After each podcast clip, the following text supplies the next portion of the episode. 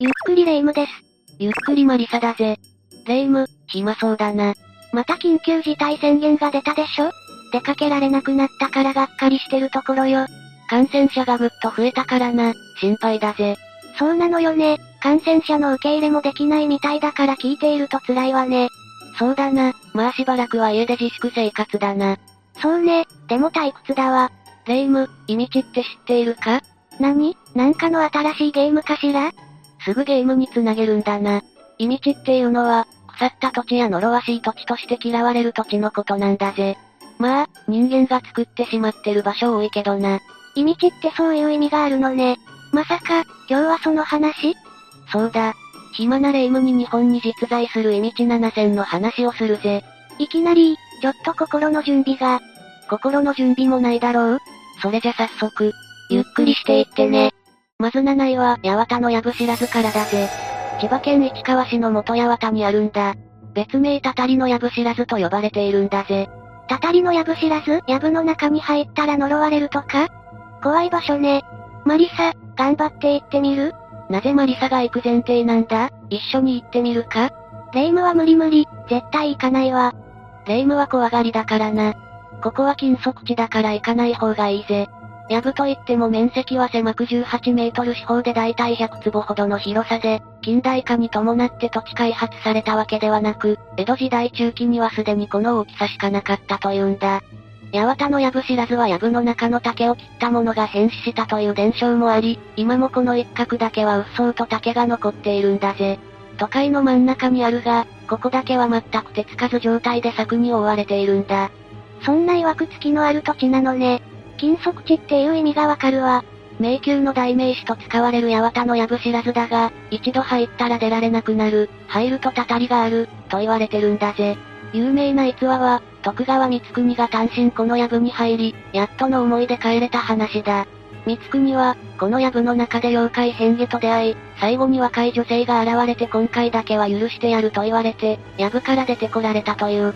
もう一つの説は命からがら逃げてきた藪の中から出てきた光国は土地者を集めて、藪知らずを禁足地にするよう申し付けた。藪の中での出来事は、全く語らなかったというんだ。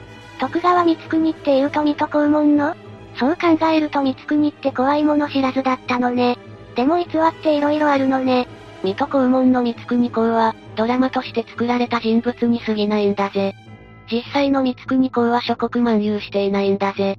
聖史時代の鎌倉遊歴と藩主時代の江戸と国元の往復、領内巡検をしてる程度だったんだぜ。そうだったの。レイム、毎週見てて尊敬してたのに。残念だわレイム、落ち込むな。徳川光国公の書籍でも読めば、どういう人物かわかるし、勉強になるぜ。そうね、光国の人生に興味出てきたわ。図書館行って借りてこなきゃ。あれ？なんだか大幅に話が外れてる気がするわ。気づいてくれたか、三国公の話で終了かとヒヤヒヤしたぜ。意味地の続きだ。次は6位、愛宕神社だ。場所は埼玉県入間市にある。古木に囲まれた愛宕神社だ。祭神は天照大神、和慶和地の神民、新田義興だぜ。社殿によると武蔵野に集落が作られた時に天照大神を祀り、1361年に新田義興の霊を、1388年に和慶和地の神を祀ったとされているんだ。鎌倉幕府を滅ぼした新田義貞が足利尊氏との構想に敗れた後次男の義興は、たびたび挙兵していたんだぜ。入間川に陣を構えていた鎌倉久保足利元氏により、新田義興が矢口の渡で謀殺されたと太平記に記されてるんだ。新田義興ってあまり聞かない名前だったんだけど、足利家と戦っていたんだね。足利尊氏は知っているわ。その後、扇町屋で災害が相次ぎ、たたりを沈めようと義興の霊を祀ったと言われているんだ。また、新田義興の首を今の愛宕神社の傍らに埋めて塚を作って松を植えたとの伝承があり、首塚の松と呼ばれたんだ。だが、松初代は昭和になって越しし、現在は二代目が植わっているぜ。すごい、初代松は長い間、新田義興の首を守ってくれていたのね。枯れても、新田義興のことを忘れずに新しい松を植えたなんて、歴史って素晴らしいわ。大切にされているのね。そうだな。日本の歴史を忘れないように、今の日本の礎を築いた人々に敬意を持って未来につなげていかないとな。次は5位、鬼市街村だ。岩手県一関市にあるぜ。名前自体、怖い場所って感じね。坂の上の田村麻呂に撃たれた豪族の死体が埋められたので、この名前がついたと言われているんだ。この豪族は鬼と呼ばれていたことから鬼市街村と呼ばれるようになったんだ。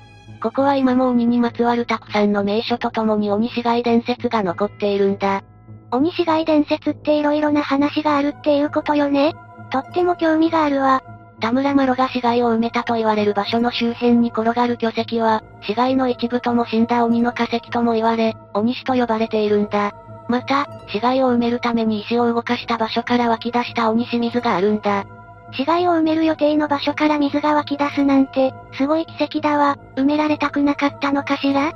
いやいや、そんな理由で水、吹き出さないだろう。そんなこと考えるのは霊夢くらいなもんだろうま、失礼だわ。そんなことを考える人もいるわよ。そうだな、一人くらいいるかもしれないな。さあ4位は首切り峠だぜ。香川県中田戸郡万能町の話だ。戦国時代、増田備中の神が守る増田城が長宗我部氏に攻め込まれたんだ。増田川はその戦力差に太刀打ちできず、敗戦して城に火を放って自害してしまったんだ。そして、捕虜となった家来たちがこの場所で首を切られて死んだことから、首切り峠と呼ばれ、幽霊が出没すると言われているんだぜ。こういう話を聞くと、昔の戦いは敵だったらみんな殺しちゃうのね。本当に残虐な時代だったのね。子供も女性も殺されるんだもの。身内や家来を残しておくと、今度は返り討ちに遭う可能性があるからだろうな。復讐は怖いぜ。次は3位、桶狭間古戦場跡だ。これは愛知県の話だ。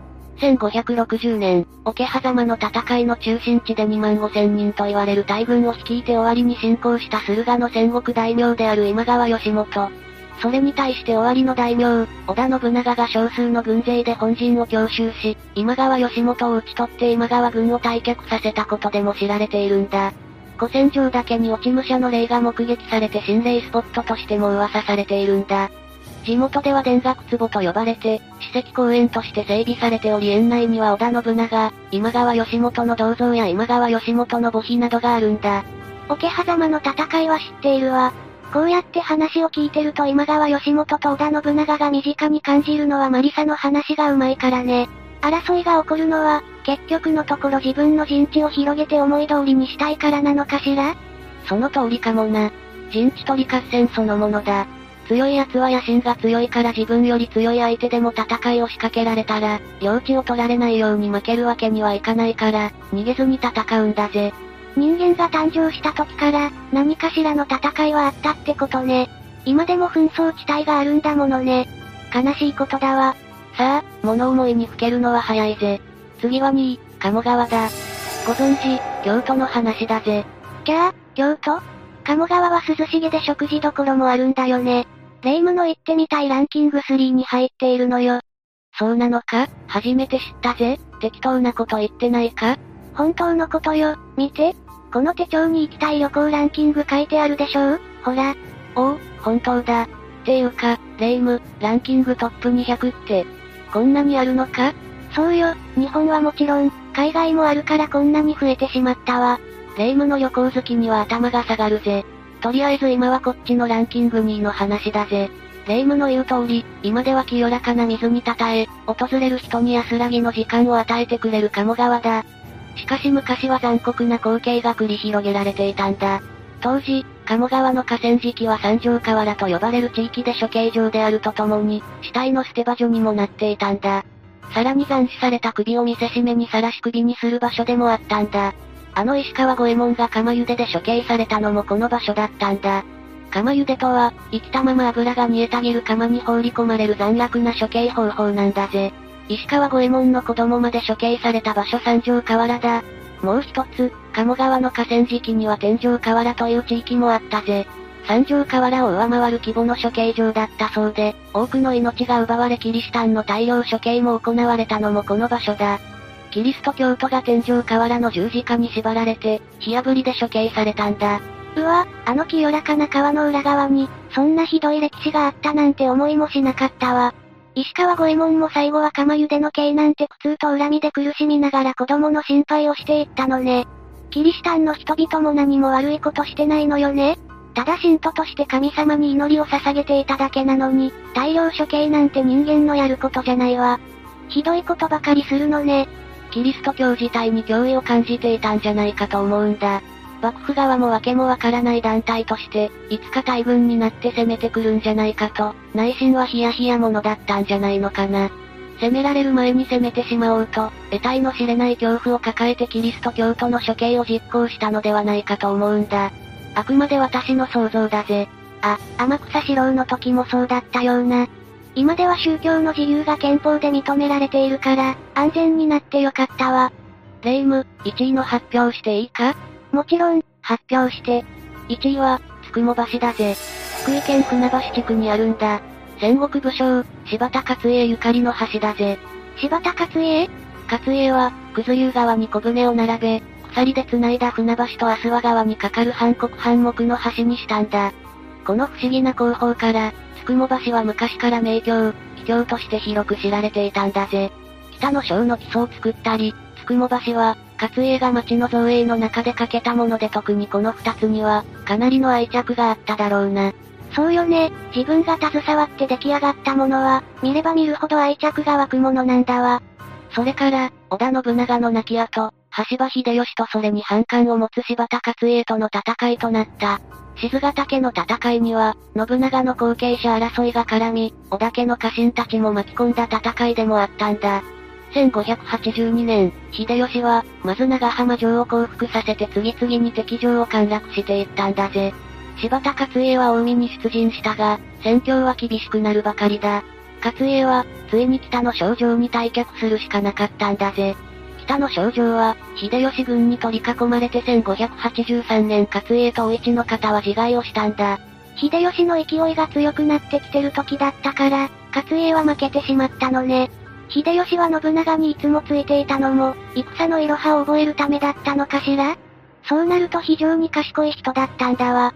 その後、この橋あたりに首なし武者行列が現れると言われるようになったというんだ。その正体は、自害した勝家だと伝われているんだ。この行列を見た人は必ず死ぬと言われるため、旧暦の4月24日の牛三つ時は、この土地の人たちは決して出歩かず、明かりを消すんだ。万が一、外で音がしても絶対に外を見ないでやり過ごすようにしたそうなんだ。それから、明治になってつくも橋も木造トラス橋に架け替えられてからは、首なし武者が出てくることはなくなったということだ。